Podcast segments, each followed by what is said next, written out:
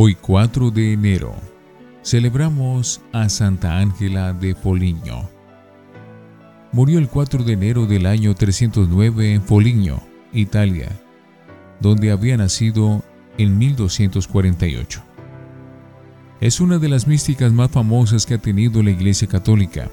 Se llama mística a la persona que se dedica a la vida de contemplación y de comunión con Dios. En los primeros años de su vida fue una pecadora, orgullosa, vanidosa, poco piadosa y dedicada a la vida mundana. Se casó muy joven y tuvo varios hijos. Poseía riquezas, castillos, lujos, joyas y fincas, pero nada de esto la hacía feliz.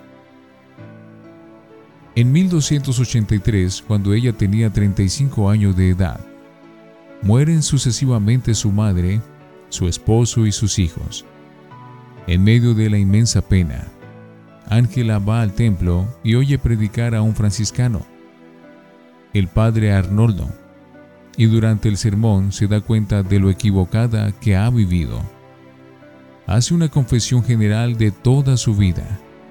Se hace terciaria franciscana. Va en peregrinación a Asís y San Francisco en una visión le dice que es necesario hacer dos cosas muy importantes. Vender todo lo que tiene, darlo a los pobres y dedicarse a meditar en la pasión de nuestro Señor Jesucristo. Así lo hace, lo vende todo, menos un castillo o palacio que estima muchísimo, hasta que en una visión oye decir a Cristo crucificado, y por amor a tu Redentor no serás capaz de sacrificar tu palacio preferido? Lo vende también y todo el dinero recogido lo distribuye entre los pobres. Vende todas sus joyas y lujos, reparte el dinero entre los más necesitados y se dedica a la vida de contemplación y de meditación en la vida, pasión y muerte del Señor ha sido llamada la mística de la pasión de Cristo. Y fue tan grande el amor que adquirió hacia la pasión y muerte del Señor, que le basta mirar una imagen de Jesús doliente o oír hablar de su santísima pasión para que se enrojeciera su rostro y quedara como en éxtasis. En visiones se le puede comparar a Santa Teresa y a Santa Catalina. Al padre Arnoldo le dictó su autobiografía. En ella se dice lo siguiente. Yo, Ángela de Foligno, tuve que atravesar muchas etapas en el camino de la penitencia o conversión. La primera fue el convencerme de lo grave y dañoso que es el pecado. La segunda, el sentir arrepentimiento y vergüenza de haber ofendido al buen Dios. La tercera, hacer confesión de todos mis pecados. La cuarta, convencerme de la gran misericordia que Dios tiene para con el pecador que quiere ser perdonado. La quinta, el ir adquiriendo un gran amor y estimación por todo lo que Cristo sufrió por nosotros.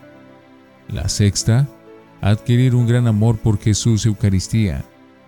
La séptima, aprender a orar, especialmente recitar con amor y atención el Padre Nuestro.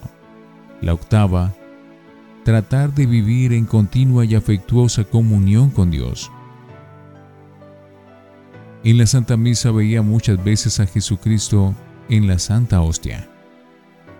A su alrededor se reunían frecuentemente un selecto grupo de hombres y mujeres, terciarios franciscanos, a los cuales fue bendiciendo uno por uno como una madre cariñosa la tarde del 4 de enero de 1309, y luego, santamente y en gran paz, su alma voló a la eternidad. Sobre su sepulcro se han obrado innumerables milagros. Señor, tú le dijiste en una visión a Santa Ángela, el mejor camino para llegar a la santidad es estudiar la vida de Cristo en el Evangelio y tratar de imitarlo haz que nosotros estudiemos la vida de Jesús y la imitemos siempre. Amén. Santa Ángela de Foligno, ruega por nosotros.